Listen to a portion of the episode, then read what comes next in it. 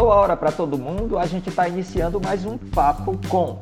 O Papo Com é o podcast que discute temáticas relacionadas à pesquisa em comunicação e suas repercussões para a sociedade. Produzido pelo Praxijó, grupo de pesquisa vinculado ao programa de pós-graduação em comunicação da Universidade Federal do Ceará, em colaboração com outros programas de pós-graduação da área. O programa dessa semana dá seguimento à série Lives Cátedra Intercom 2021, realizada pela Sociedade Brasileira de Estudos Interdisciplinares da Comunicação, a Intercom. Em parceria com a Intercom, o grupo de pesquisa Praxijó está transformando essas lives em episódios do Papo Com. E o episódio 13 da série traz como temática ativismos musicais, espaços de emergências e resistências. A live foi organizada pelo grupo de pesquisa Comunicação, Música e Entretenimento da Intercom. Participam da roda de conversa Adriana Amaral, da Unicinos, Cíntia Fernandes, da Universidade Estadual do Rio de Janeiro, Simone Sá, da Federal Fluminense, e Mercedes Lisca, da Universidade de Buenos Aires. A mediação é da Nádia Vlad, da Universidade Federal do Recôncavo Baiano. Pois vamos à nossa roda de conversa.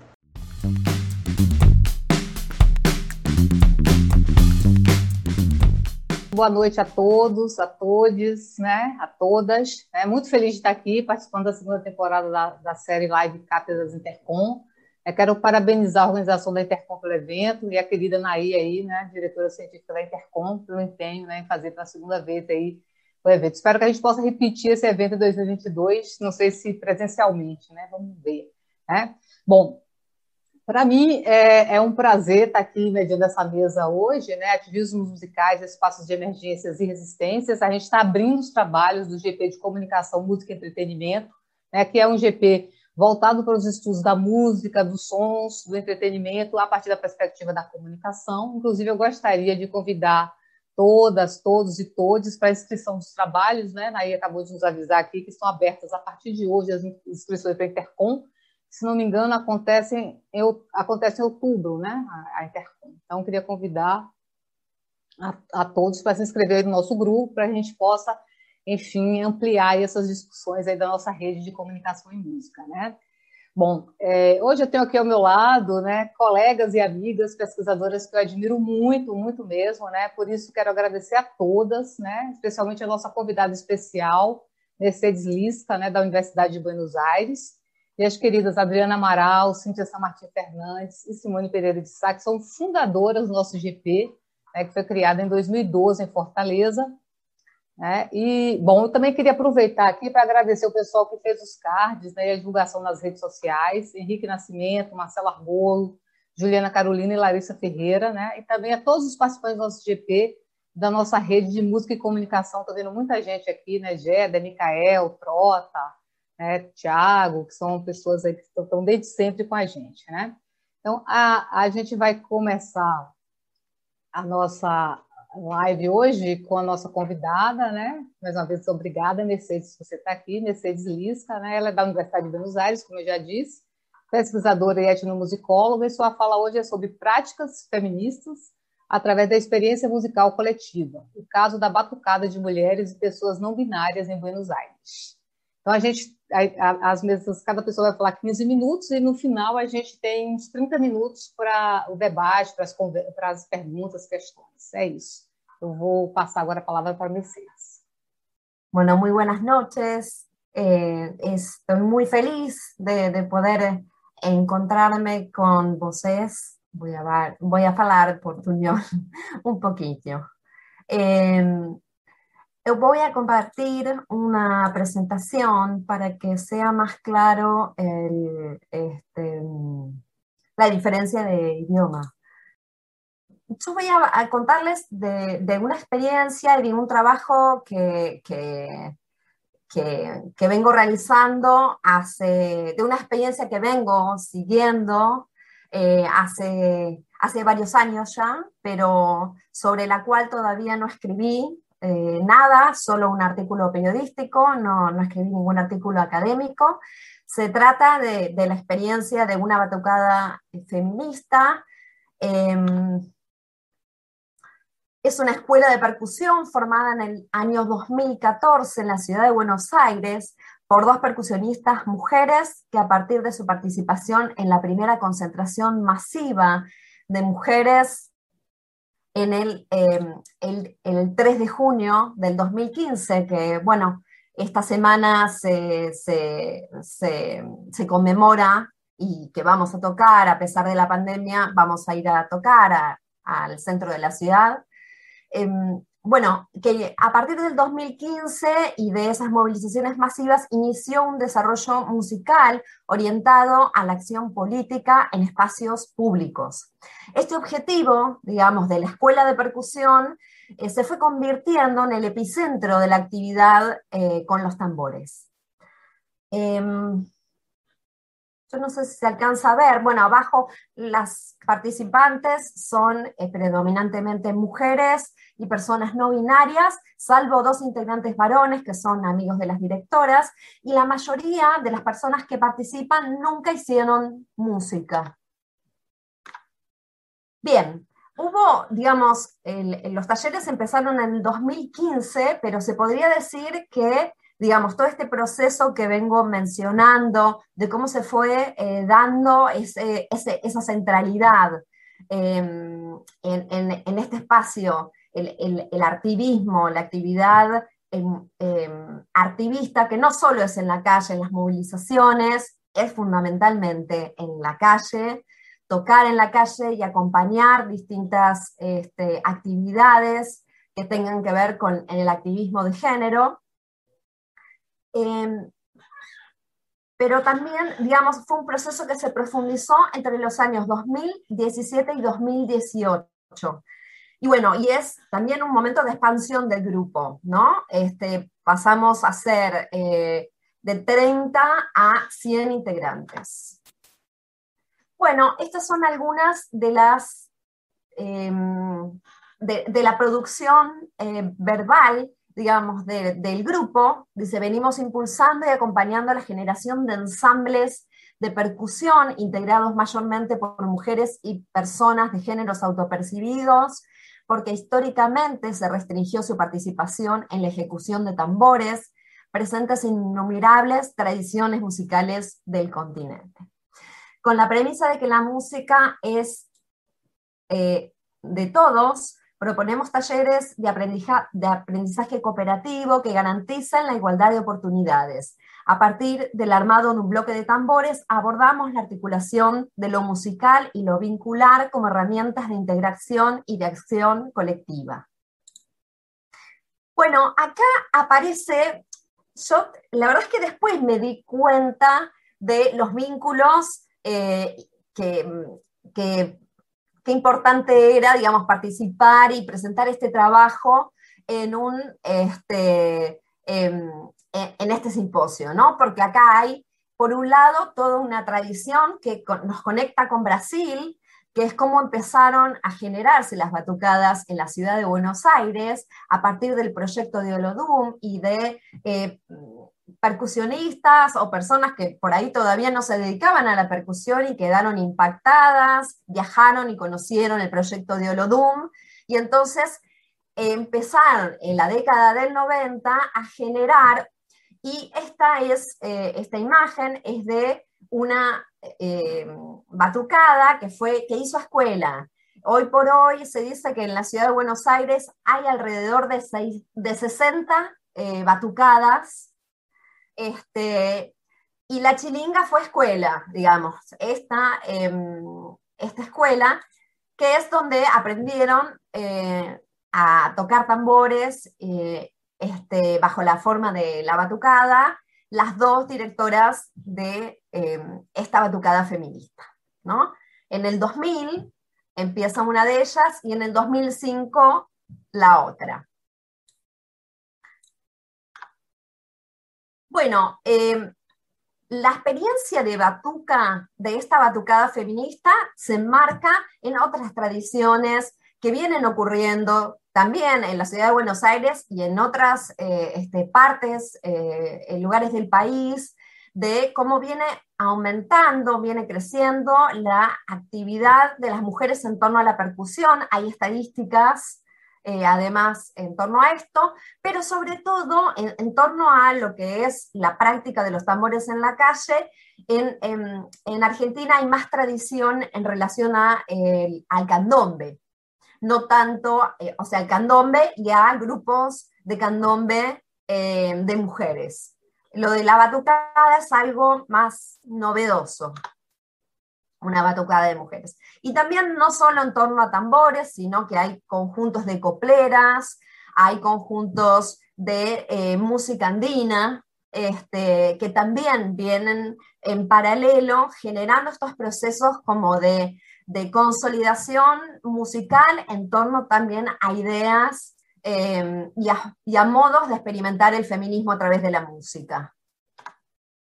Bien, eh, algunas de las cosas que yo eh, eh, estaba describiendo del grupo, las produje yo porque a mí lo que me pasó, es muy cortito lo voy a contar, yo tomo contacto con esta batucada para dedicarme a tocar, no era mi intención, no, formaba parte de mis proyectos de investigación y, hice todo lo posible para que este, esto no interviniera, ¿no? Como tener un espacio colectivo de, experiencia musical y de, activismo de género que no tuviese que ver con mis investigaciones. Y esto fue imposible, ¿no? Al poco tiempo eh, tuve esto que menciono acá, que si quieren después lo, lo, conversamos, es una categoría de Jesús Martín Barbero, el escalofrío epistemológico, en una actividad pública en la que dije yo no puedo no hablar de esto, de esto que, que estoy viviendo.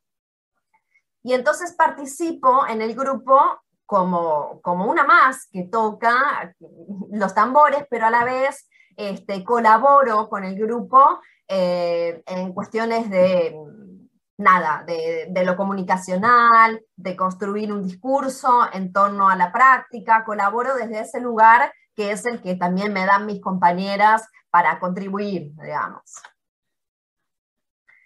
Eh, una de las primeras, eh, voy a compartir, no se estaría viendo, no sé si se va a poder ver bien, uno de los primeros audiovisuales que generó el grupo, que se llama Mujeres Nosotras.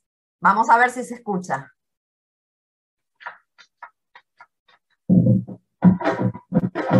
Nosotras, las mujeres, las que armadas de tambores salimos a las calles buscando nombrar, gritar toda la memoria, hacer visibles las luchas que llevan en el frente las minorías, las disidencias tantas veces silenciadas, olvidadas de todos los rincones, las pibas que en tiempo récord nos mata el patriarcado.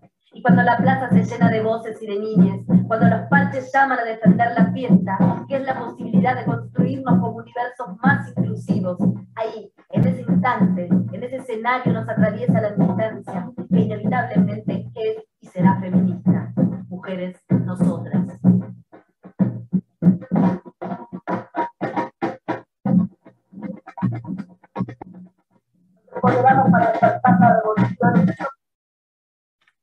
Corto porque les quiero mostrar algunas otras cositas. Bien, eh, el grupo ha sido dinámico, así como aparecen estas primeras experiencias en donde hay una identidad muy eh, anclada en la, identidad femenina, esto fue cambiando y el grupo fue adquiriendo otras identidades, eh, digamos, al calor del activismo trans y del transfeminismo y cada vez apoyando más actividades que tenían que ver con este, el activismo trans. A su vez, las dos directoras de la, de la batucada son lesbianas, entonces mayoritariamente la batucada es de, mujeres lesbianas em, y también se reforzó eh, la identidad eh, por la diversidad sexual. Entonces, las marchas em, del orgullo son un espacio, de hecho, en las últimas marchas del orgullo gay en Buenos Aires las abrió esta batucada.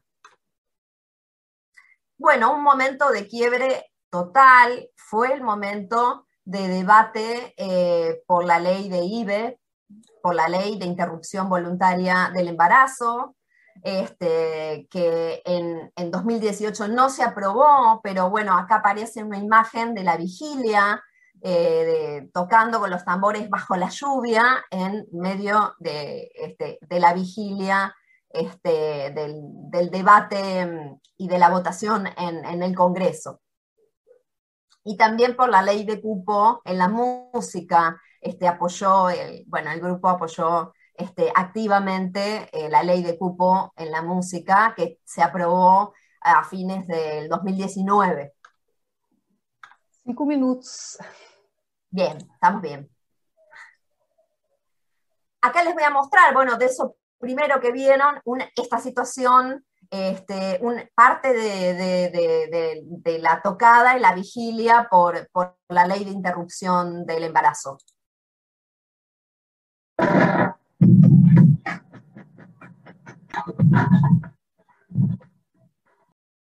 Y acá, eh, digamos, otra situación en, en el 8M, este, brevemente les muestro también, ¿no? Como para dar cuenta de la intensidad de lo que se genera y también de lo, bueno, difícil que es hablar de estas experiencias colectivas masivas.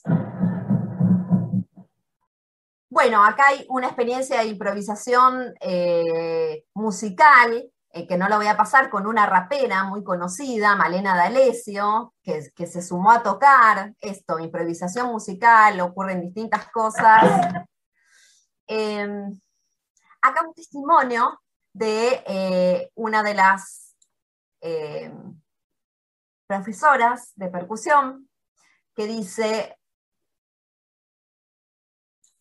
me, faltó una, acá, bien. ¿Qué es para mí el feminismo? ¿Cómo lo transito yo? Eh, esto es una entrevista que yo le hice a ella. Em, yo puedo decir que Batuca es una escuela feminista. Lo digo, me parece que lo es. Después, si vos venís a decirme no, el feminismo dice que, o sea, no hace que mi feminismo o lo que yo llamo feminismo como movimiento feminista no sea válido. Cada uno lo transita desde el lugar en el que está convencida de transitarlo. Yo sigo saliendo a la calle después de ese 3 de junio y sigo creyendo que la calle sigue siendo el camino. Me parece que eh, es un testimonio que resume y sintetiza muchas cuestiones de debate, ¿no? Bueno, em, cuestiones de, las experiencias, hay mucho diálogo de las experiencias de esa intensidad que se vive en esas tocadas en la calle, eh, pobladas de, mujeres que, se, enloquecen también con la batucada y todo lo que, el efecto que produce en el público. Una cuestión que me interesa señalar es que Batuca no solo tiene un efecto, una incidencia sonora, sino visual.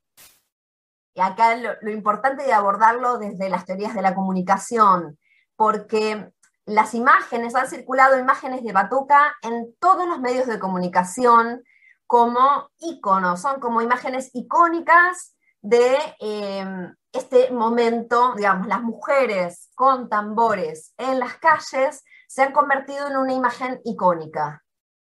Eh, por lo menos en lo que hace al movimiento de mujeres en la Argentina. Son impactantes, de hecho, las escenas eh, transmiten, digamos, una, cuestión muy potente que bueno, y, el hecho más, eh, más, representativo es una imagen de esta batucada tocando frente al Congreso de la Nación que salió en la temporada 2019 de La Casa de Papel, trucada. Aparecen los, nuestros tambores y aparecen imágenes del, bueno, nada, fue utilizado por Netflix para representar el movimiento de mujeres en Argentina. Muchísimas cuestiones, ¿no? De cómo se, se, teje todo ese, vínculo social eh, entre las personas del grupo, las intensidades políticas y la experiencia musical, cómo eso genera una aceleración en los procesos de aprendizaje. Em, me, me, llama, me sigue llamando mucho la atención eh, esa, eh, esa, similitud entre la palabra sororidad y la palabra sonoridad como cuestiones que están ahí, ¿no? Lo sonoro este, transmite mucha información de, estos movimientos sociales.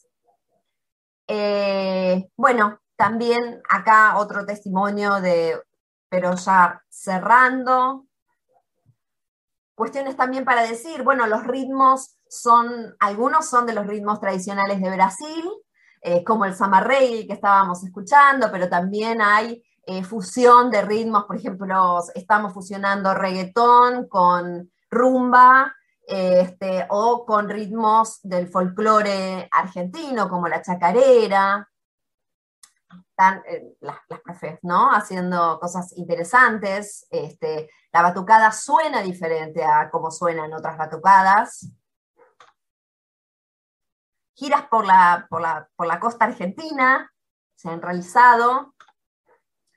Y, este, y, para cerrar, un, también un concepto, me parece que estas experiencias musicales Em, están eh, muy atravesadas por nuevos conceptos, por resignificaciones, y eh, uno de ellos es el término resonancias, por lo menos em, me llama la atención el uso eh, que se le da al término resonancias en, en, estos ámbitos de las experiencias del feminismo em, en relación a las prácticas artísticas y en particular a las prácticas musicales.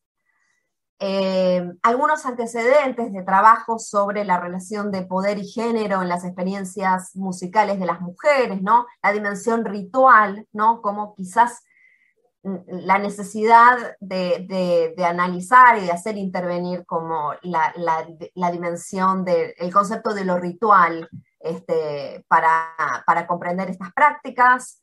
Eh, los trabajos de Luis Ferreira eh, sobre el candombe en Uruguay, sobre el candombe uruguayo, eh, también son un antecedente muy interesante para pensar en la calle, cómo, se, cómo analizar las intensidades, cómo se, se regulan y autorregulan las intensidades musicales. Y bueno, y alguna parte de las tradiciones políticas en torno a los instrumentos de, de percusión este, en, en, la Argentina en particular. Es lo que pienso como conexiones de, de estas experiencias. Ok. Muitíssimas então, graças. Desculpe, eu tenho que fazer esse papel aqui, Mercedes. Muitas graças. Gostaria de ouvir você mais tempo, mas a Intercom dá um tempo pequeno aqui para a gente, infelizmente. Desculpas. Bom, muito obrigada, muito, muitas graças. Aí a gente vai ter umas perguntas depois no final das falas aqui, tá? Então, agora a, a gente vai trazer aqui nossa querida Simone Pereira de Sá, da Universidade Federal Fluminense que vai nos apresentar uma fala sobre fanativismo musical e a cultura do cancelamento, pistas metodológicas. Lembrando que agora em junho, Simone lança seu novo livro, Música Pop Periférica, né? Estou fazendo esse mexão aí para lembrar do lançamento do livro. Então, Simone, agora é com você, querida. Obrigada. Olá, pessoal. Boa noite.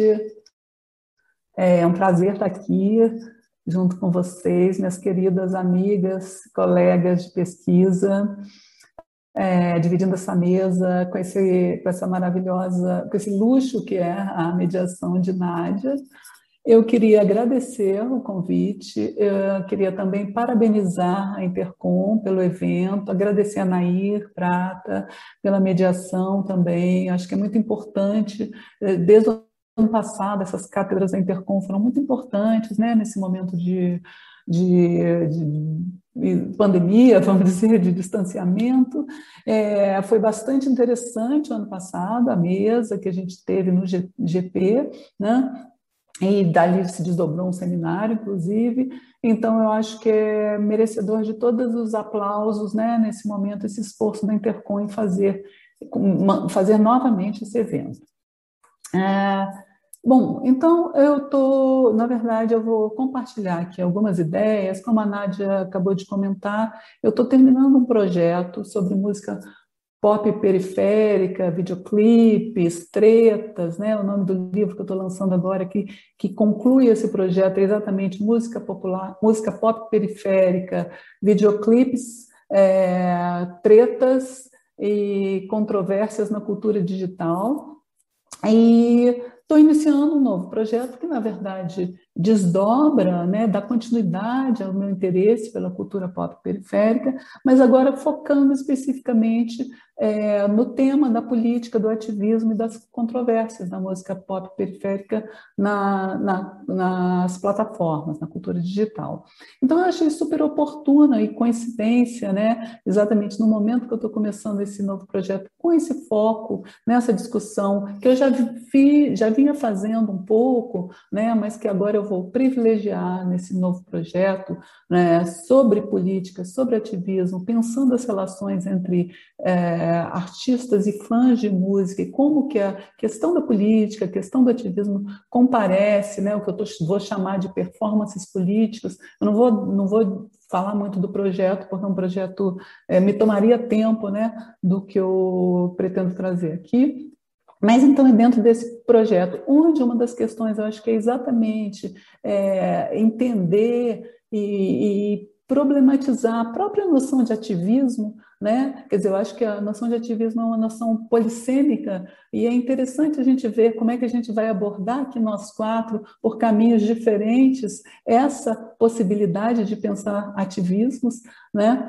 Então, eu estou trazendo aqui algumas pistas né, para a gente começar a conversar sobre essas questões. Eu não preparei nenhum PowerPoint, na verdade, eu estou em Minas Gerais, eu estou torcendo aqui para a internet não cair, eu estou na roça e fazendo um recesso, que a gente está em recesso na UF essa semana e na próxima.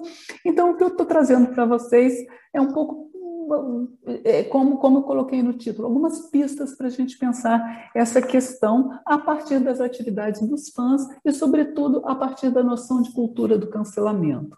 Né? Quer dizer, a noção de cultura do cancelamento está me interessando. Eu já apresentei um trabalho junto com o meu orientando Tiago Pereira, onde a gente trabalhou essa questão pensando no cancelamento do Morrissey, é, do The Smiths, né, que é o objeto do Tiago, e eu, a partir dali, a gente, eu desdobrei isso em outros, outros textos. Então, são algumas ideias é, que eu compartilhei, inclusive, gostaria de citar o Tiago, porque parte dessas ideias a gente desenvolveu juntos.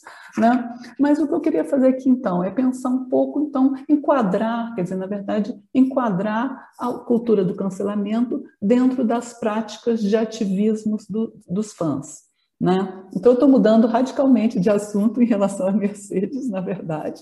Né? A gente vai pensar em, em ativismo de fãs e talvez o que eu tenho brincado é, e dito que é um certo ativismo tóxico dos fãs, que é, é a cultura do cancelamento. Né? Então, é, primeiro contextualizando, quer dizer, quando a gente pensa na, nos estudos sobre fãs, né, é, se Claro que a maioria das pessoas aqui conhece muito bem essa discussão, mas a gente vai ter, me, me parece, de, falando muito a grosso modo, né, a gente vai ter três momentos. O, aquele primeiro lá atrás, um momento seminal de estudo sobre fãs, né, que surge com os estudos culturais, com os estudos de Birmingham, onde os fãs passam, as práticas dos fãs passam a ter, é, ter legitimidade, né? Quer dizer, é um momento muito importante porque os estudiosos de, de Birmingham é, passam a pensar nas subculturas, nas práticas das subculturas juvenis na Inglaterra, principalmente, né? E nas práticas ligadas às, cultura, às subculturas musicais, né? E ali surge o conceito de subcultura, ali surge um conjunto de discussões muito importantes em torno dos fãs, em torno da noção de resistência dos fãs, inclusive, né? É, então, é um, é um marco, vamos dizer assim, né? É, onde eles passam a defender a lógica cultural inerente às práticas dos fandoms. Né? Aí a gente vai ter um segundo momento, a grosso modo, dando um salto, vamos dizer assim, né? que é o momento de que um conjunto de pesquisadores, mas eu vou citar o mais conhecido, que é o Jenkins, né? começa a pensar nas práticas de fãs já na cultura digital, com o seu mais do que famoso livro Cultura da Convergência. Né? É um segundo momento onde os fãs vão ser pensados não só como intérpretes ativos da cultura, da, da, do entretenimento em geral e da música, né? Tem muitos exemplos na música. É, o Jenkins, como vocês conhecem muito bem, vai acionar a, a noção de inteligência coletiva do Levi, a noção de comunidades virtuais, para pensar nos fandoms trans culturais, né, que, que, que, através da internet se articulam para além dos países. Tem toda uma discussão muito quente no início do, do século XXI. E a partir daí, né, é, é, é, mas, mas um ponto interessante do argumento do Jenkins e desse conjunto de pesquisadores é de que os fãs não, não são somente intérpretes ativos, eles também são produtores de conteúdo cada vez mais.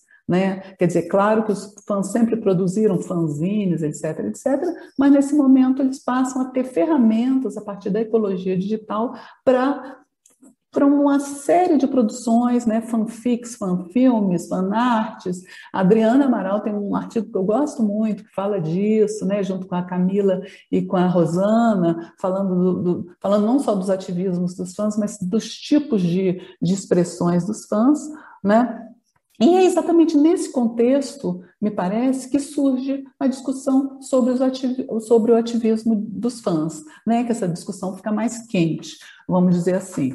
Né? Então, e, e surge com dois sentidos complementares, dois sentidos maiores, vamos dizer assim. Né? Um primeiro sentido, é, pensando ativismo, ativismo dos fãs como práticas é, que efetivamente querem a, a, alterar a ordem social, né? Quer dizer, um momento em que fãs se articulam para causas sociais, para causas identitárias, para mudar a política em prol de um candidato democrata, né? É, aqui no Brasil, o movimento Ele Não, os fãs é, adotaram, apoiaram muito esse movimento em, em detrimento de um candidato, etc, etc, ou seja, buscando mudar a ordem social, né?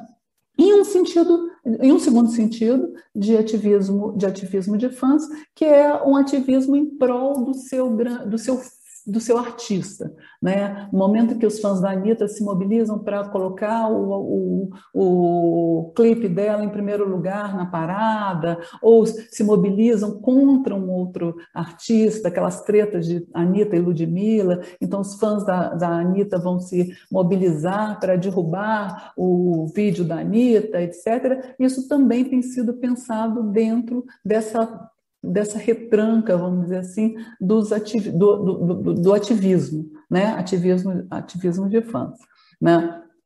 Bom, mas então, por que, que eu estou fazendo esse mapa todo que muita gente conhece muito bem, né? Porque é, me parece que nessa trajetória dos, estudos, dos estudos de fãs, é, a, a gente vai ver muito claramente a positivação né, da própria atividade dos fãs, né, por esses pesquisadores. Quer dizer, os fãs estão sendo pensados como a vanguarda do consumo, como intérpretes ativos, né, é, intérpretes e produtores de conteúdo, é, e tem, né, quer dizer, essa bibliografia respalda e legitima a, a, a, e positiva, antes de tudo, o, o, os fãs como um grupo de vanguarda.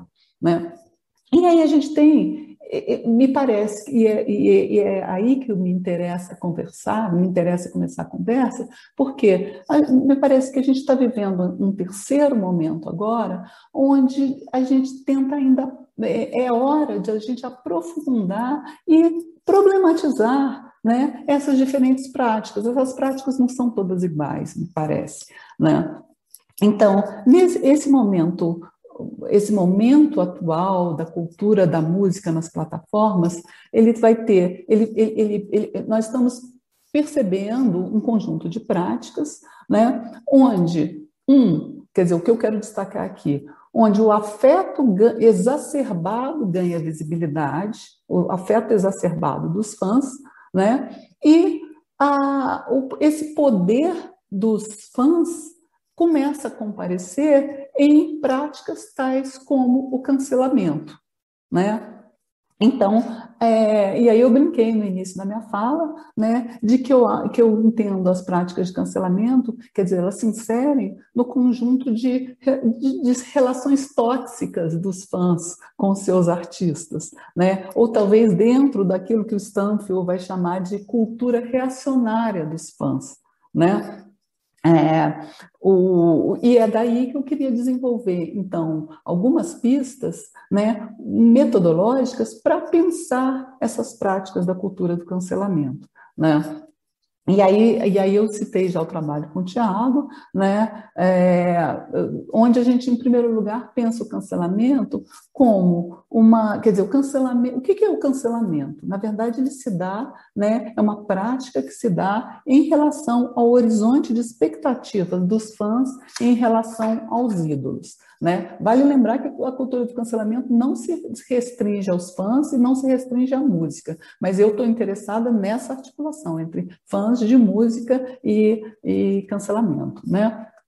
E, uh, e, e, e, então a cultura do cancelamento, quer dizer, o momento de cancelamento parece que é um momento onde há uma ruptura daquilo que a gente chamou lá atrás, eu e a Beatriz Polivanov, de coerência expressiva, né? que é aquela, a, o momento em que a persona midiática do artista sofre algum tipo de ruptura, de coerência em relação àquilo que os fãs esperam dele. Né?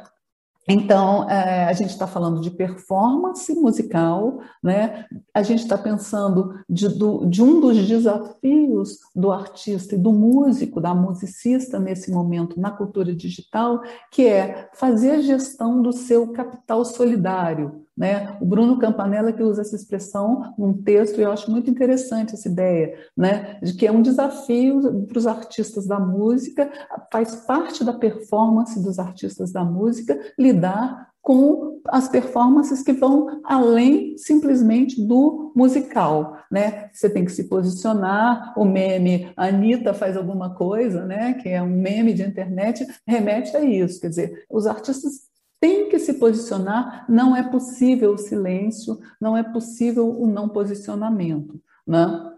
E aí, então, só para te é, guiar aqui, quatro minutinhos aqui. Beleza, estou fechando. Né? Então, assim, em primeiro lugar, quer dizer, nessa primeira parte eu estava querendo é, um pouco enquadrar a cultura do cancelamento dentro dessa discussão que a gente tem feito, exatamente sobre as práticas né, de, de, de da, do, da cultura da música dentro da internet, a práticas dos músicos que vão além de somente é, quando eu falo da performance dos músicos, eu estou entendendo essa performance, e quando eu falo da performance política dos músicos, eu estou falando de uma performance que vai além da letra da música ou do videoclipe, né, e que envolve as posições, que envolve todo esse conjunto de expressões e posições que a pessoa tem que, a persona midiática daquela, daquela pessoa tem, tem que lidar, né? E, e, aí, e aí que vem o cancelamento. Né? Então, só para fechar, eu tenho três minutos nesse momento, então, claro que eu não vou conseguir desenvolver isso aqui, mas a, a gente está tentando pensar numa metodologia para analisar a, o cancelamento. Né? E aí a gente propôs nesse texto com o Tiago pensar num roteiro performático, a gente está citando a Diana Taylor, né? a Diana Taylor vai dizer que qualquer performance, ela, ela na verdade deveria ser pensada como um roteiro, ela tem uma narrativa, né?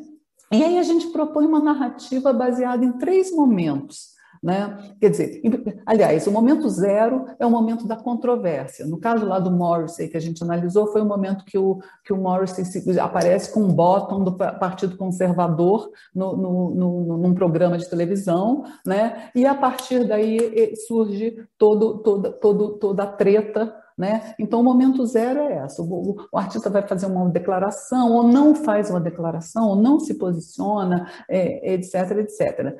Parêntese, eu estou falando de cancelamento e política, porque também a gente tem observado, e isso é uma aposta, é uma hipótese, de que, sei lá, 90% dos cancelamentos se dão em torno das posições políticas ou de ativismo, né? E aí a gente é, é então segue-se essa treta, a gente está propondo pensá-la a partir de três, três movimentos, vamos dizer assim. Né? O primeiro é então, são três perguntas. A primeira, será que ele ou ela sempre foi assim? Né? Quer dizer, os fãs se perguntam em relação ao Morrissey, ou a Carol Conká, ou em relação à Anitta, quando a Anitta não, não se posicionou lá no L, não. Mas espera aí, ele sempre foi assim, ela é, é reacionária e vão, se debruçam, fazem uma revisão da obra e das posições. Né? Então, essa, essa interpretação dos fãs que o Jenkins vai falar lá, quer dizer, toda essa articulação, eles jogam, joga-se para entender a trajetória. Né? E a segunda pergunta seria: como que ele se transformou nessa pessoa? Né? Que é exatamente começa a se identificar as rupturas. Né? E, por fim, a terceira pergunta é que é a decisão do cancelamento é não posso mais ser fã dela ou dele. Né? Quer dizer, a partir dessa análise ocorre o cancelamento. Né?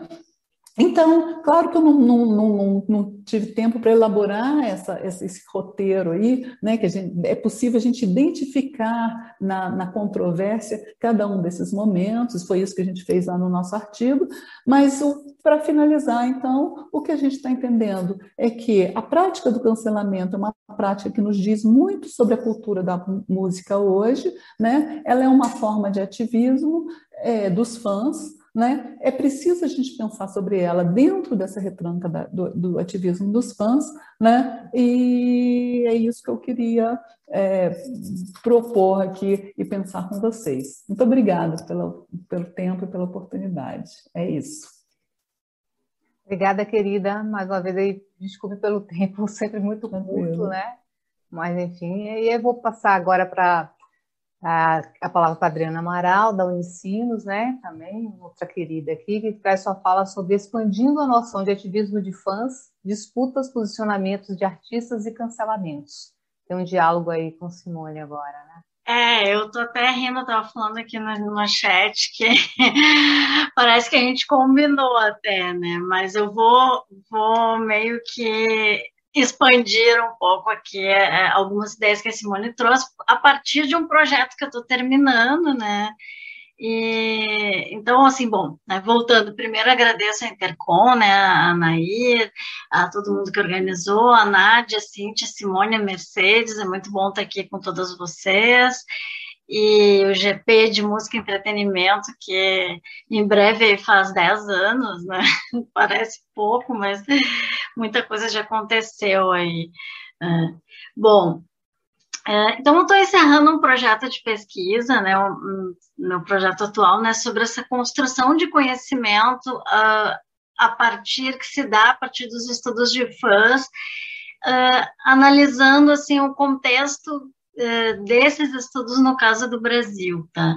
E aqui, então, eu vou tirar alguns, alguns pontos aí que vão, de certa forma, dialogar com a Simone e também trazer alguns outros uh, alguns outros apontamentos. É mais assim momentos que eu estou trazendo alguns resultados, né? Então não vou trazer nada muito um caso aprofundado, etc. Mas é mais um mapa de resultados que apareceu um pouco dessa pesquisa e um direcionamento de para onde eu estaria indo barra voltando no meu próximo projeto.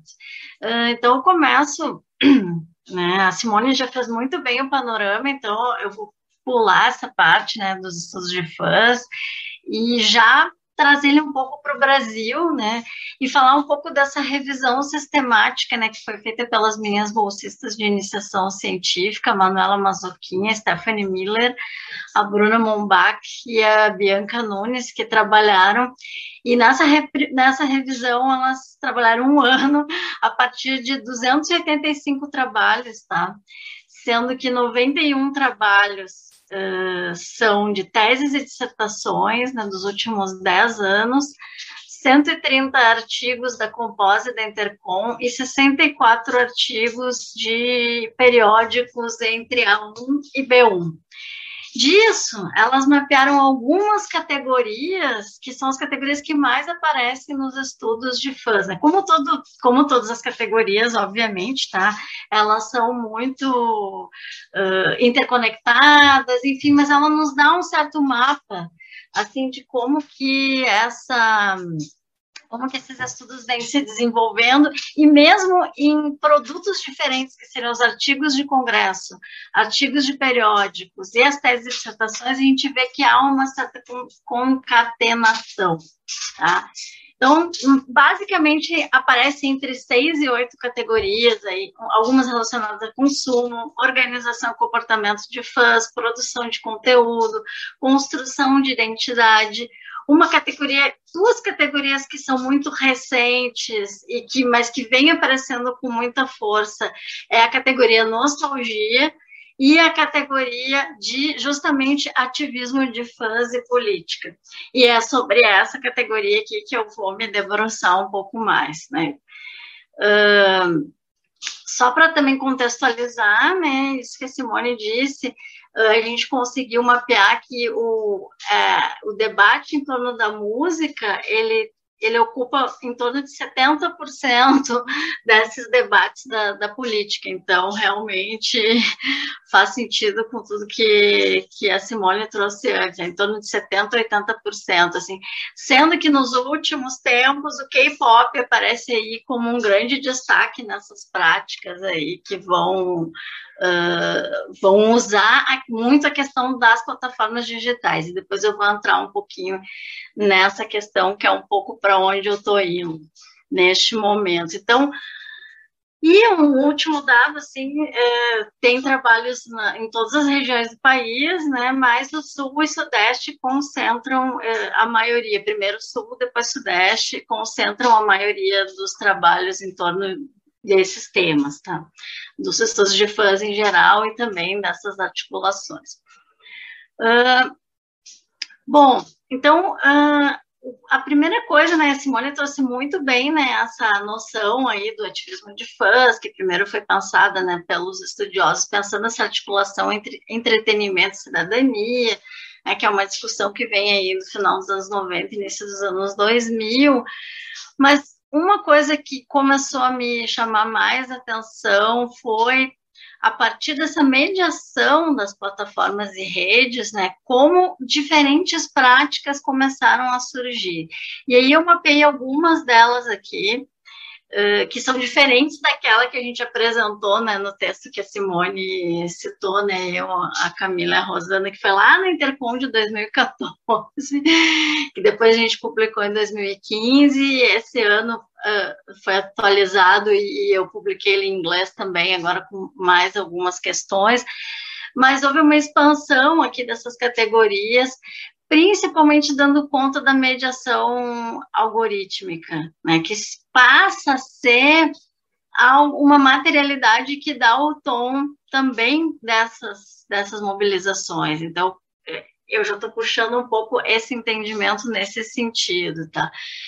Uma das coisas que, que a que apareceu bastante nesse meu primeiro mapeamento foi, primeiro, uma mobilização em torno de questões judiciais, né? questões que envolvem as celebridades, os músicos, etc., e que tem a ver com alguma coisa que envolve algum tipo de questão judicial. Por exemplo, o caso da Britney, né, do Free Britney, né, que ou no Brasil tem aí como representante o Alain, então que estão lá tentando, né, uh, fazer esse ativismo em torno do que acontece com, com a Britney Spears. E isso acontece também com outros artistas, por exemplo, como o caso do Johnny Depp com Contra ou a Favor e da Amber Heard, né, que é outra atriz, aqui tem processos judiciais, aparece também com a J.K. Rowling, enfim, não é uma exclusividade da música, né? Mas a música, como, como a gente já falou antes, é um grande foco. E nisso há uma grande exegese dos, dos fãs, né? De, inclusive, ir atrás de documentações, de entrar nos sites de tribunais. Né? Então, com a Anitta também isso aparece, ah, o processo da música tal de plágio. Então, acaba tendo discussões, assim, que vão girar nesse... que tem a ver com uma, uma questão maior, estrutural, que é essa questão da judimentalização né, da, da sociedade. Mas esse, assim, foi uma das mapeamentos que a gente fez. O segundo tem a ver com uma própria, com uma ideia de profissionalização desse ativismo. Eu sei que esse é um, não sei se é a melhor palavra, mas é, é, é, a categoria que me apareceu nesse momento. E o trabalho para os artistas e ou para as plataformas, que tudo acontece mais ou menos junto. É, então, por exemplo, a gente vai ver muito a questão em torno das paradas de sucesso e em torno das plataformas. Então, dos fãs criando sistemas de, de votação, isso já era uma coisa né, de tempos, mas que com K-pop atingiu assim coisas muito assim profissionais no sentido da produção de conteúdo, tá? E de tentar entender o algoritmo para burlar esse algoritmo e aí de certa forma ajudar os artistas, né? Para que eles estejam no topo. E muitas vezes isso entra até com questões de compra e venda de bots, é, questões de híbridos. Uh, e a gente eu mapeei alguns relatos, tá? Que de fãs, sobretudo de K-pop, né, das armas, sobretudo das fãs do BTS, né, que elas fazem tabelas, né, tabelas de votação. Então tu tem assim, elas dividem plataforma, música, quantas vezes por dia e data, quantas vezes por dia, é, uma visualização de dados mesmo, datificação do fandom. Então, assim, quantas vezes por dia elas vão deixar ligado, então tem estratégias de pegar celulares antigos e deixar uh, o tempo inteiro uma playlist no YouTube ou no Spotify, então, assim, eu tenho assim as imagens delas postando sobre isso, assim, como que elas organizam essa, essa quantidade né, de lugares onde elas precisam estar, de plataformas onde elas precisam se dividir para ajudar aquele, entre aspas, aquele artista. Né? Então, tem toda uma questão de negociação algorítmica aí com as plataformas que tem me interessado muito, né? uh, para o bem e para o mal. E um outro ponto que é a questão do uso né, dos memes de artistas né, numa articula em articulações ideológicas, obviamente, que a tradição do humor, sobretudo no Brasil, uh, sempre trouxe uh, esse tipo de, de atividade, desde o carnaval, etc. Não é uma novidade, mas assim, as coisas vão escalando né, vão tendo articulações que geram essas comparações entre fandoms e política. Né? Então, por exemplo, na semana passada, quando teve uma ventania aqui no Rio Grande do Sul e a, aquela estátua cafona lá do velho da Havan caiu, então fizeram várias capas de álbuns, né? Do Rage Against the Machine com a estátua uh, e, e, por aí vai. E fizeram uma imagem, que é a imagem que eu vou mostrar, deixa eu achar ela aqui, que foi quando o Lula deu a entrevista falando, aquela entrevista que ele deu para o Guardian, tá aparecendo aí? Tá, que ele deu uma entrevista para o Guardian, uh, falando, né, sobre concorrer, etc, e eles fizeram essa capa, né, dos fãs de Britney Spears. Aqui eu não estou mostrando toda a thread, mas toda essa thread no Twitter, respondendo ao, ao post do Lula, vem com uma variedade de artistas absurdos que eu, que eu coletei, né, né por conta disso, para tentar, né, mapear um pouco aí com capas de vários álbuns e muitas relações com artistas, sobretudo essa questão da Britney, que acabou virando esse meme de que ela é comunista, enfim, então já junta lá com a outra, com a outra mobilização que, que eu falei antes. Então, essa seria uma, uma, uma, mobilização que usa essa coisa do humor, da ironia, tem da Carol Conká, tem de várias, várias, várias artistas, né? Num outro espectro, esse uso, né, quando, quando tem bordões como lá o Descansa Militante ou outra, acaba trazendo também a ideia de que esses movimentos também têm tensões, né, como a Simone falou, tem performances distintas e tem é, e há um uso em alguns momentos que é identificado como um uso desse termo, né? Minutinhos, viu, Adri? Desculpa aí. Só Oi? Minutinhos. Cinco, tá. Quatro. Termo enquanto uma certa commodity, tá? Bom, aí eu vou pular. Um outro ponto que é o que tem me interessado agora, né? Eu não, não vou entrar muito na questão do cancelamento, porque a Simone já falou mais aqui, mas tem a ver com outro, outro tipo de ativismo, entre aspas, tá? Que são das subculturas de extrema direita e que também estão relacionadas à música, né? Então que elas têm uma tradição, né, lá, se a gente pensar nos skinheads, nos hooligans, e chega até a questão, por exemplo, dos, dos invasores do Capitólio, né, que me chamou muito a atenção a conexão disso, né, com a, o caso do heavy metal e outros subgêneros musicais e desses usos, né, do Keanu e tal, de desse submundo uh, da, da, do negacionismo, etc., no uso dessas plataformas que acaba sendo parte interessante. E por um outro aspecto, né, saindo totalmente disso, a gente vê também, como no texto que eu estou fazendo, eu, Simone e Thiago Soares, sobre a questão lá do bumbum tantã, que acabou virando o hino da vacina, né, que aí a gente pega o funk e vira uma outra chave, que antigamente a gente tinha nos estudos de comentários uma série de coisas falando mal e, e, e antinacionalistas, e a gente vê uma virada, assim, ah, chorei vendo vídeo de funk, ah, o hino da vacina, enfim, várias coisas nesse sentido. Enfim, vou deixar passar a questão do cancelamento, porque não vai dar tempo de entrar, mas uh, também entra numa dessas outras práticas, e aí algumas questões, né? Como mapear, então, essas práticas, e que entre lugares tem dessas performances, né?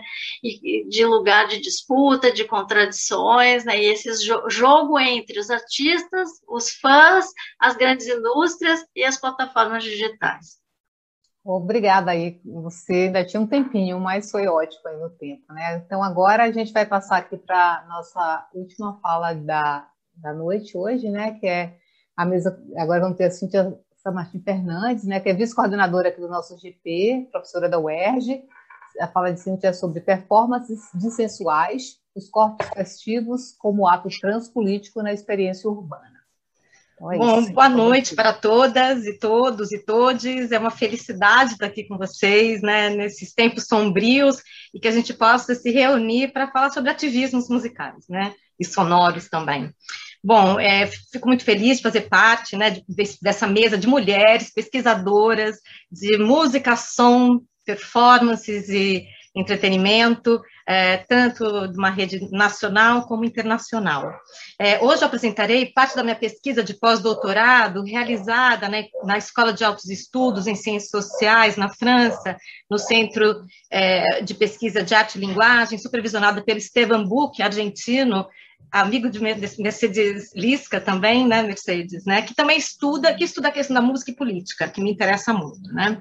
É, na, nessa pesquisa que foi realizada no passado, eu me debrucei sobre a potência política dos corpos festivos na dinâmica urbana, no protagonismo de corpos insubordinados que em festa praticam performances dissensuais, em que o registro da insubordinação se dá a ver pelo aparelho sensório-motor.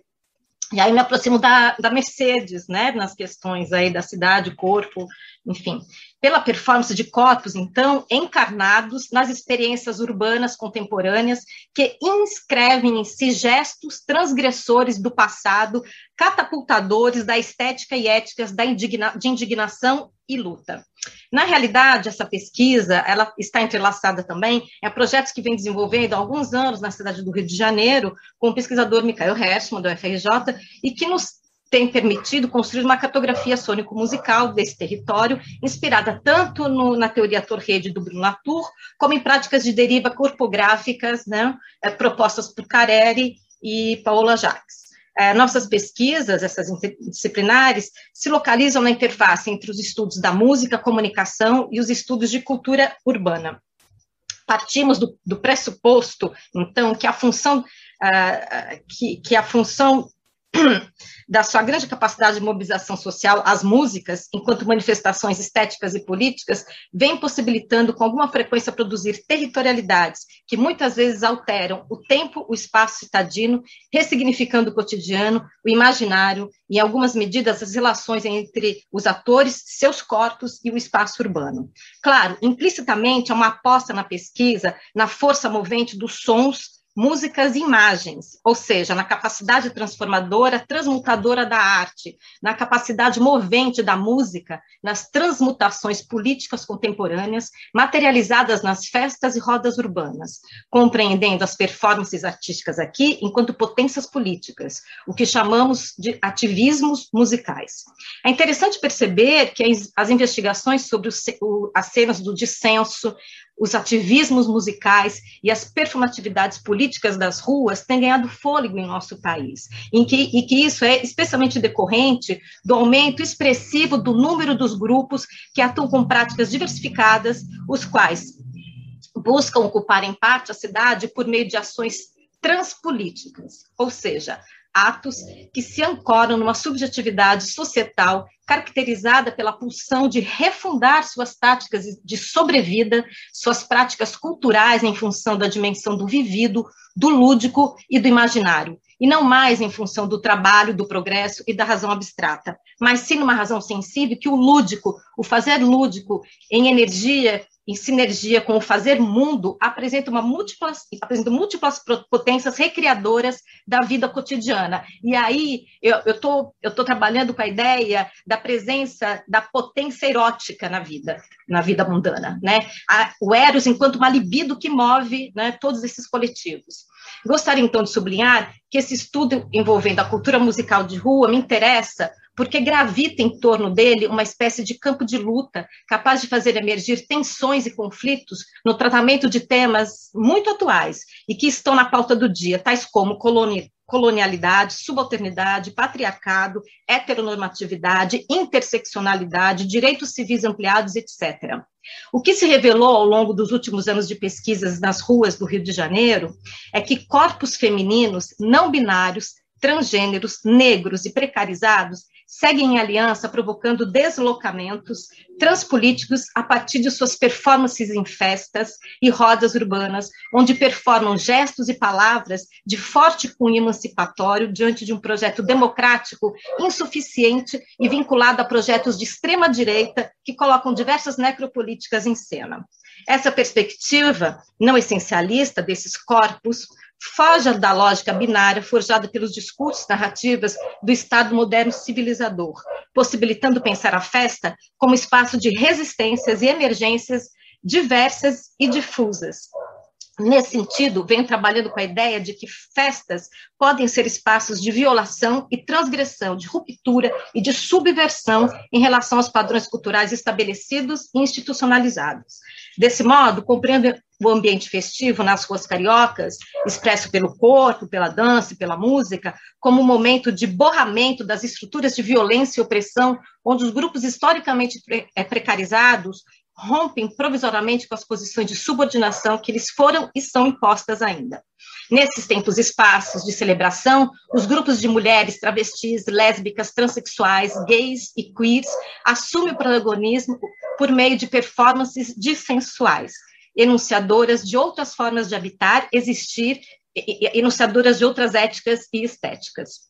Essa noção ajuda a refletir sobre o que podem os corpos femininos em festa, ao expandir e criar um lugar das diversas figurações femininas, ressaltando suas demandas do passado e do presente, inscrevendo-se mundanamente através dos seus corpos.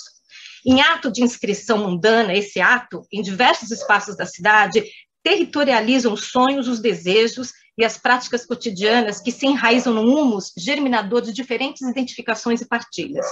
Então, eu gostaria de sublinhar que uma das presenças marcantes nos últimos anos na cidade do Rio de Janeiro é, têm sido as rodas e festas de rua realizadas por grupos de mulheres que, através das músicas, sons e gestos, atualizam as demandas feministas e pós-feministas que, emer, que emergiram com muita força desde o início da década de 2010 e que nortearam manifestações e levantes locais e globais, como, por exemplo, a Marcha das Vadias aqui, Ele Não, Marcha das Mulheres Negras no Brasil, Marcha das Mulheres contra Trump e etc. Uma experiência potente para mim que eu gostaria de compartilhar aqui com vocês nesta conversa é o ativismo lúdico-poético decolonial realizado nas ruas por pessoas LGBTIQA+, e mulheres cisgêneras no Islã das Minas RJ, fundado em 2017. É, conforme uma das organizadoras, Letícia Brito, com o objetivo de agir para manter a dignidade e visibilidade das mulheres de modo contínuo de exercitar o poder contra as desigualdades sociais e violências de gênero, o, o, o Islã das Minas por meio de, da linguagem artística, age pelo rompimento de toda forma de opressão através do fortalecimento da oralidade, pela expressão artística performática, pelo revigoramento da imaginação poética, pela valorização das raízes culturais locais, bem como a ressignificação do luto como forma de criar autonomia e engajamento social. O Islã das Minas, RJ, coloca em cena agendas renovadas de luta, ou melhor, através de um conjunto de performatividades que agenciam corpos e palavras, orais e escritas, segue-se corajosamente desconstruindo uma perspectiva naturalizada e heteronormativa da mulher pobre negra no Brasil, a chamada mãe preta, abrindo inclusive a possibilidade de se construir alianças transversais entre as minorias. Outro aspecto relevante que preciso marcar é atitude corporal e narrativas que buscam reforçar a construção de um corpo mais coeso e coletivo. Assim, as proxemias e aglomerações corporais do, no Islã das Minas, RJ, das frequentadoras, ou a menção a expressões que estão muito em voga, mexeu com uma mulher, mexeu com todas, referência à violência de gênero, nenhuma menos referência ao feminicídio, ninguém larga a mão de ninguém, risco de ataque aos direitos humanos, aparecem com frequência entremeando a narrativa cantada ou falada. Segundo ainda as organizadoras e participantes do Islã, busca-se, por meio desses eventos lúdico-poéticos, criar um espaço seguro e livre de opressões para o desenvolvimento da potência artística dessas mulheres, brancas, não brancas, negras, periféricas, cis, lésbicas, trans e não binárias encontrando na ocupação do espaço da rua um meio de se combater a invisibilidade dessas pessoas e estimular os encontros e afetos entre elas. Demandas como direito ao corpo, direito a estar na cidade, direito ao aborto, ao prazer e outras transitividades possíveis estão presentes nas performances dessas artistas e ativistas que utilizam a rua como palco e escrita política de seus corpos. Nádia, eu não tenho mais tempo, vamos passar o vídeo, então vou, eu vou compartilhar com vocês a, as performances delas, para que vocês tenham é, noção da ambiência né, que, elas, que elas criam na cidade e a gente conversa depois. Vamos lá.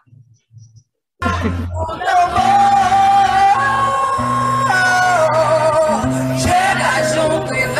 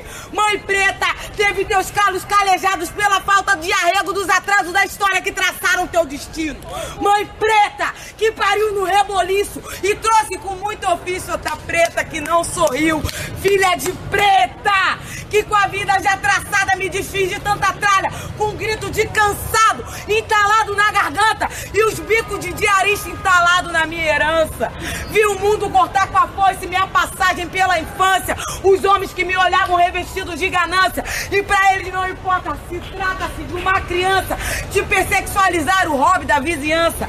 Dedos te apontaram ontem, hoje o cano te aponta. Amanhã outro julgamento julgando que se aguenta. Tua cabeça um reboliço, teu corpo cumpriu caprichos, tua mãe também passou por isso, e todas da tua família. Tua avó bem que dizia, é uma praga feito sentença. Eles dizem que a gente aguenta, mas vejo uma morte lenta, e para cada bluso novo, um branco te orienta. Negra é forte, negra aguenta. Tua vida nunca passou disso, nunca fugiu da sentença. Com a força dos ancestrais, internalizou que aguenta, imaginou o chicote lento na vértebra de um branco e viu que a força é um detalhe para quem vive resistência.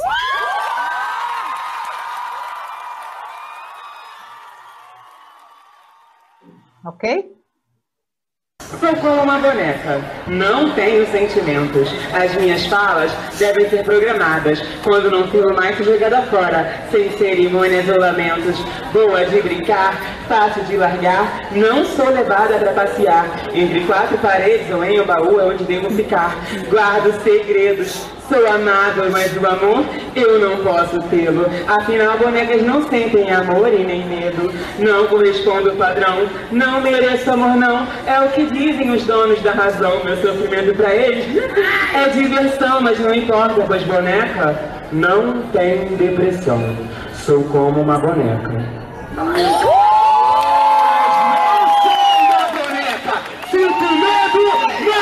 E solidão. Machuco, sinto dor e sangue. Dentro do meu peito bate um coração. Mas vocês comigo vão continuar brincando. E essa poesia não vai terminar com uma rima. Verão! que mais difícil do que prever o clima é ser o objeto que tem vida e tentar manter a graça, a ternura e o que restou da alegria. E eu não sei se vai adiantar avisar, mas agora mais uma vez eu vou falar. Eu não sou boneca para você brincar, não sou objeto para você usar, não sou fetiche para você experimentar e não sou a porra de um produto para você aproveitar. Eu sou uma mulher para você respeitar. E acima de tudo, eu sou um ser humano. Meu nome é Valentine, jamais Valentina. Se quiserem me encontrar, vão me achar no Islã. Nunca no Messina.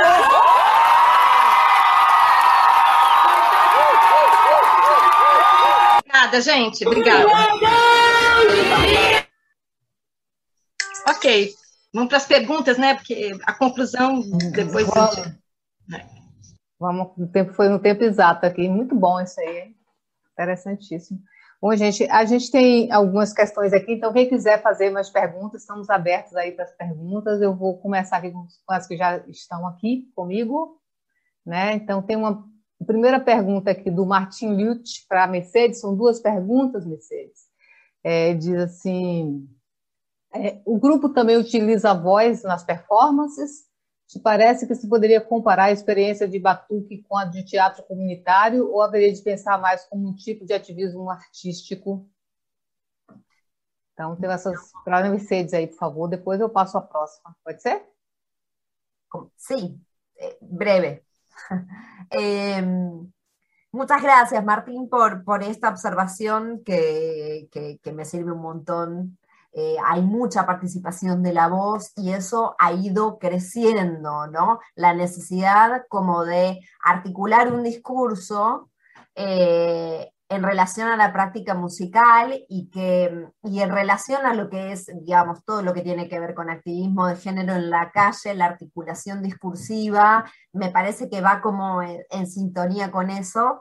Eh, sí, digamos que, hubo todo un desarrollo colectivo, de distintas iniciativas que participan y que también participan en la también se, vio en, la necesidad de, involucrar lo, discursivo en la producción audiovisual, digamos, como esto a medida que fue creciendo la producción audiovisual. Eh, y respecto al, teatro comunitario, eh, bueno, yo, yo pienso, em, vos sabés que yo trabajé muchos años sobre las, sobre las experiencias en las milongas, yo pienso el espacio de Batuca, este, el espacio de la batucada como un espacio, como una milonga, ocurren muchas cosas de, esas dinámicas sociales eh, en la que interviene, y bueno, algo que también menciona Cintia, que, que, me interesa mucho, la circulación sexoafectiva en estos grupos, eh, la circulación económica, todo tipo, digamos, de intercambios, eh, más en, relación a esto, no sé si el teatro comunitario, pero a, la comunidad, ¿no? Se, se, arma y se organiza un, imaginario de comunidad en torno este, a estas experiências musicais. Sim. Vou passar aqui para as próximas. É de Cássio Borba, né? Uma para Mercedes, outra para Simone. É muito legal a fala. Fiquei pensando, para Mercedes essa, fiquei pensando sobre o aspecto musical da coisa. Seria possível identificar traços de uma identidade sônica da sonoridade, sororidade, ou são muitas práticas musicais distintas? Mas vou fazer para Simone também aqui. Eu fico perguntando sobre todo esse poder dos fãs. Não, seria, não seriam tanto artistas quanto fãs partes de um mesmo agenciamento de comunicação? O cancelamento é sempre relativo aos critérios de determinado grupo. Um artista de funk pode se comportar de maneira diferente de um artista da nova MPB, por exemplo.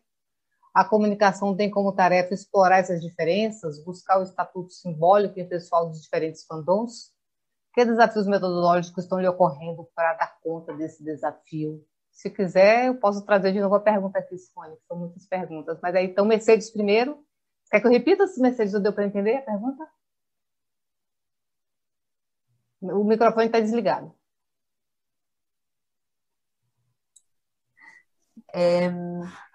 en relación a, si este grupo tiene una, una identidad sonora Eh, yo creo que la principal característica y lo que genera como, em, digo, algo performativo, que es que em, lo que se percibe con el público cuando ve una batucada de casi 100 mujeres em, eh, tocando con esa fuerza, lo que lo que se puede ver, digamos, es, una, una, transformación en lo, en lo, que, lo que son capaces las mujeres en términos sonoros.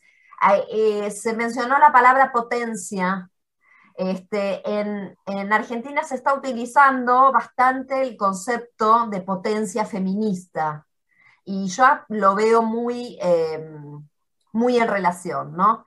creo que en principio eh, hay, algo central que tiene que ver con la intensidad y qué, qué provoca esa escena en la percepción de, género y sexualidad. Simone, agora você tem a pergunta aí, Simone, que foi uma pergunta a longa. Tenta, a gente tenta. Ei, Cássio, queridíssimo, obrigada pela pergunta muito difícil, muito complexa. Mas é bom que eu tento aqui explicar um pouquinho mais o que a gente está pensando. Quer dizer, em primeiro lugar, claro que a performance ela envolve, quer dizer, ela, é, ela é um, a performance pensada como um gesto comunicacional, ela vai, ela vai é, envolver artistas e fãs, né? Quer dizer, ela, ela, ela pensada do ponto de vista de, da comunicação, performance é sempre engajamento com o outro, né? E nesse sentido a gente está pensando artistas e fãs articulados, vamos dizer assim, né? Agora, sobre a desdobramento dessa pergunta, se eu entendi bem, é, você fala, são gêneros diferentes, artistas de gêneros diferentes e, e os conteúdos, claro, que vão ser diferentes. O que o que está se disputando, vamos dizer assim, um art, no cancelamento de um artista de funk é diferente de um artista de MPB. Né? Me parece que, por um lado, você está perguntando isso, eu concordo com você. Mas, por outro, o que a gente está propondo, eu e Tiago Pereira, é, a partir do nosso roteiro performático, é que, tanto para a Anitta, quanto para o indie rock, quanto para o Roger Waters, tá? Esse mesmo roteirinho, esse nosso, essa nossa proposta metodológica de pensar a partir dessas três perguntas vai funcionar. Tá? Essa é a nossa hipótese, aquilo que eu falei, quer dizer, seja para a Anitta, seja para o Roger Waters, quando foi detonado aqui pelos fãs reacionários, é, a pergunta, o, o, fã, em primeiro lugar, é importante é, frisar o seguinte: o fã, nesse caso, essa prática de ativismo dos fãs é, um, é uma prática que não é contra outros, é contra o próprio artista, mas é a favor da obra do artista, de certa maneira. Né? Quer dizer, os fãs são, se veem como guard, guard, guardião, guardiões, guardiãos, né? Não sei qual é esse plural, é, do legado do artista, né? Contra o próprio artista. É como se falasse assim, pô, o Morrison não pode fazer isso com a gente. Olha só, eu te amo, Morrison, mas como é que você pode ter essa posição política? E aí, essas três perguntas, mas será que ele sempre foi assim? Olha só, ele tinha umas posições meio ambíguas. Como é que ele foi se tornando mais assim? Ah, ele sofreu muitas decepções, aí tem um monte de explicações. E é, realmente, eu não posso me manter assim. A gente está querendo testar se isso funcionaria como uma, uma, uma, uma, metodologia a partir dessa ideia de roteiro para pensar, seja no Morrissey, seja na Anitta. É, ou seja, gêneros diferentes poderiam ser a, a cultura, o cancelamento de, de artistas de diferentes gêneros poderiam ser pensados a partir desses esses três momentos, vamos dizer assim. Né? É, a gente quer testar, né? A gente está jogando isso aí para vocês desmentirem a gente se não for assim. Mas essa é a aposta nesse momento, tá? Valeu. Obrigada. É, acho que tem uma aqui para a Adri, né? Os espaços de comentários de lives e outras produções visuais onde fãs e públicos podem abordar ao vivo temas como política e outros para além das canções, pode ser considerado um espaço de ativismo do Jonatas. Pode, acredito que todos os espaços são, são espaços de práticas e de negociações ativistas. Eu não sei se seria de ativismo em si, né? Eu acho que a gente tem que a gente está mapeando aqui um pouco tipos de práticas, conjuntos de práticas, enfim, uh, que se articulam entre essas questões políticas e as questões musicais, mediadas pelo afeto entre os artistas, o público de fãs e, e o próprio papel dessas plataformas, como é que elas lidam com isso, como é que elas lidam com o cancelamento, como é, como é que esses fãs lidam e tentam compreender e fazer uma leitura dessas, dessas plataformas.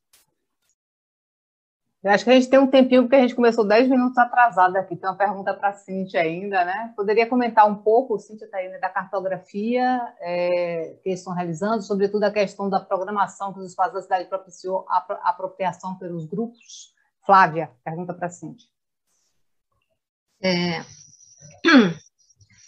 Ah, sim, sim. É, eu primeiro queria só é, é, meio que terminar né, a coisa dizendo que que fica evidente, eu acho, né, aqui em todas as apresentações fica assim o estudo da performance é muito importante, né? No nosso pro nosso GP, eu acho que e assim como o ativismo que apareceu, né, me parece aí que a gente tem que investigar bem isso. Eu acho que Tiago tem feito isso também, Tiago Soares, enfim, né? Própria Nádia.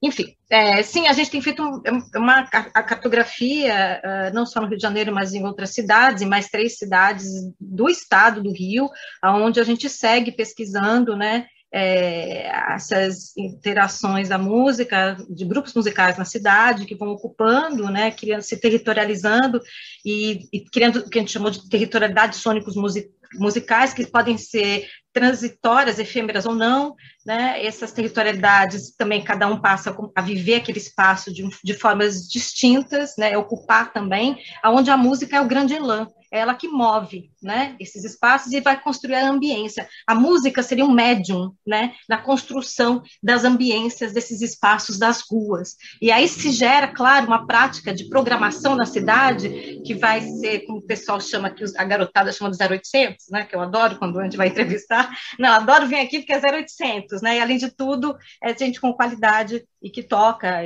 enfim, né? Um repertório que não é um repertório, por exemplo, programado por casas de espetáculo, né, onde você tem performances que são muito mais como essas do slam, né, onde você tem um músico que se apresenta a partir da, do desejo dele, do eros dele, né, daquilo que ele escolhe como sendo o repertório dele. E aí também eu acho que rompe um pouco essa ideia, por isso que não é uma performance entendida como a Daiane e como a Simone acabou de colocar, mas sim uma performance de sensual quase sempre, ou uma performatividade, porque está em movimento, porque como está a interação na rua, na cidade e nesses espaços onde você tem que interagir com o imponderável o tempo todo, né, há mudanças, né, mudanças nas cenas, há mudanças nas formas de se territorializar, há elementos que vão emergindo, né? Então a, a gente vê que cada dia que a gente vai fazer pesquisa há algo distinto, né? Até difícil cartografar, é, Rodrigo perguntou, né? Mas a gente tem feito esse esforço.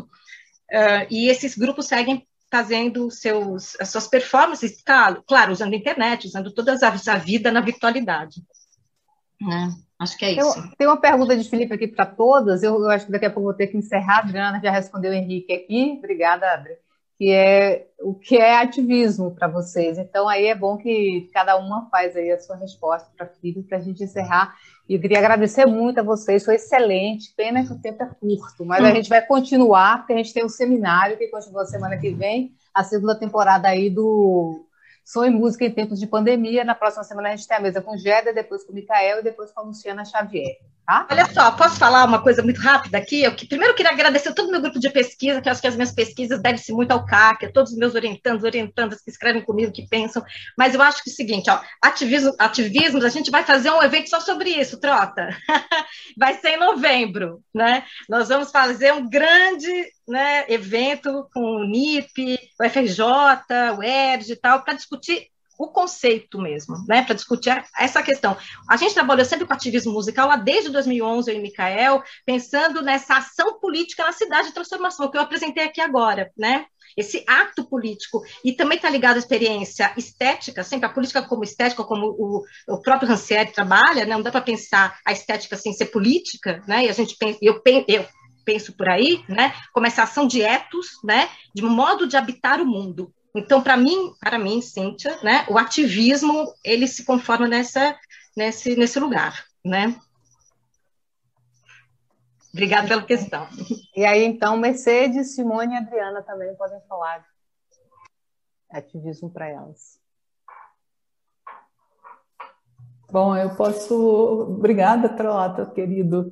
Eu acho que a pergunta aí, ela é exatamente o que vai mover meu projeto dos dos próximos quatro anos, como eu falei, né? Quer dizer, só situando o seguinte, é, é, interessante pensar como que a palavra ativismo ela era usada somente para os movimentos sociais, nessa definição que Cíntia acabou de comentar, né? Quer dizer, ação concreta para a mudança do mundo. Né? Porém, ela foi o que eu tentei demonstrar um pouco é, nessa trajetória que eu fiz dos estudos de fãs, né? Quer dizer, seja, no, seja pensando nos estudos de fãs, seja pensando nos estudos sobre artistas, né? A noção de ativismo ficou muito mais elástica, né? Quer dizer, diferentes grupos de pesquisadores estão usando a palavra ativismo para um conjunto de práticas que extrapolam em mundo e muito essa transformação é, somente institucional, vamos dizer assim, né? E nesse sentido, o ativismo se Simone, Simone, Simone, não é institucional, não, é a política do cotidiano,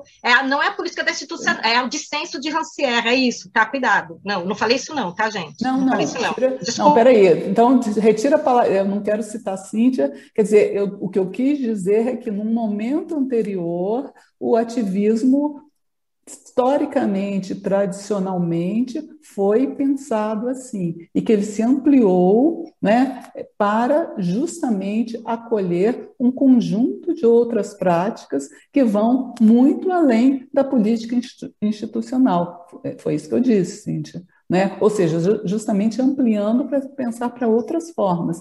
E ele se ampliou, inclusive, em alguns estudos, né, para pensar práticas que a princípio não são pensadas como ativismos, como eu citei, quer dizer, é, seria ativismo de fã, o fã se, um conjunto de fãs se mobilizar para levar o clipe para o primeiro lugar? Isso historicamente, tradicionalmente, não era entendido e os e os defensores, os sociólogos mais tradicionais implicam com esses usos. Né? Então, o que é bacana, o que é interessante, eu acho, e que como eu disse, está no centro da minha pesquisa atual, é pensar nessas várias possibilidades e definições de ativismos, em primeiro lugar, né? e pensar como que o ativismo ganhou quase que um sentido guarda-chuva, muito parecido com a ideia de resistência, por exemplo, né? que é um, um conceito que é usado por diferentes grupos de pesquisadores com diferentes sentidos. E aí a sua pergunta é muito boa, Felipe, que é como vocês estão usando e como diferentes pesquisadores vão usar, né? Mas é isso. Obrigada, gente. Aproveito para já despedir e agradecer aqui a atenção e o, e o diálogo com vocês, queridas. Obrigada, querida.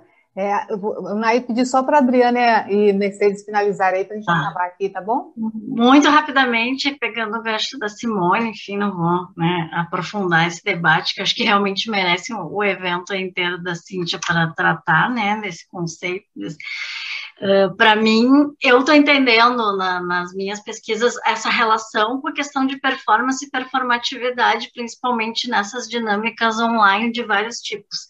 Tá? Então, tem performance, expressões sobre o ativismo e o ativismo em si, enfim, um pouco por aí. Mercedes, por favor. Bueno, eh, yo agrego muy interesante, por supuesto, este, pensar esto. Eh, pienso que, digamos, las personas que participan de, por ejemplo, de, este grupo, pero que lo veo en, otros, este, en otros conjuntos de, mujeres eh, haciendo música, em, que es, eh, el, hacer música está eh, directamente asociado con un modo de activismo, este, que es el, es una elección del cómo participar políticamente de, esos espacios, cómo habitar políticamente esos espacios a través de la música. Hay, hay ahí una, una, articulación muy interesante, es, es, una pregunta que, que, a mí me, me apareció cuando empecé a trabajar tango queer, digamos, esto de las prácticas de baile del tango y pensar eso como activismo que, recibí mucho, mucho rechazo en su momento a pensar eh, las prácticas de baile como activismo.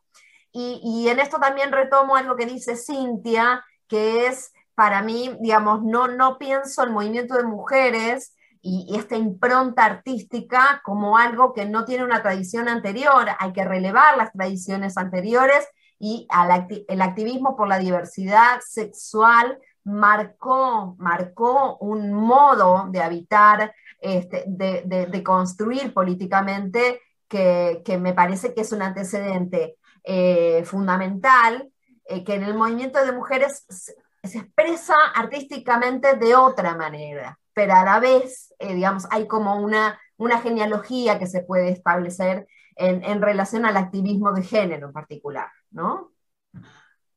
Perdón. Muitas graças, eu queria agradecer muito a todas, né? Simone, Mercedes, Adriana, Cíntia, foi muito legal. Pena que a gente teve pouco tempo aqui, né? E, enfim, é isso. Muito obrigada, boa noite.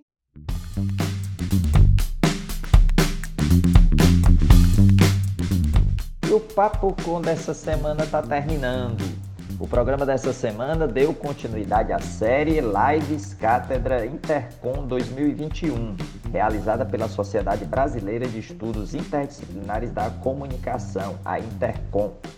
O Papo Com é o um podcast que discute temáticas relacionadas à pesquisa em comunicação e suas repercussões para a sociedade. Produzido pelo Praxijó, grupo de pesquisa vinculado ao programa de pós-graduação em comunicação da Universidade Federal do Ceará em colaboração com outros programas de pós-graduação da área. Eu sou Edgar Patrício, professor do curso de jornalismo e do programa de pós-graduação em comunicação da Universidade Federal do Ceará. Bruno Balacó produz comigo Papo Com. Ele é doutorando em comunicação aqui do PPG Com UFC. A gente agradece muito a sua escuta. E você pode enviar sua crítica ou sugestão para podcastpapocom.gmail.com Você também pode acompanhar as novidades do Papo Com no arroba. Até a próxima semana, gente!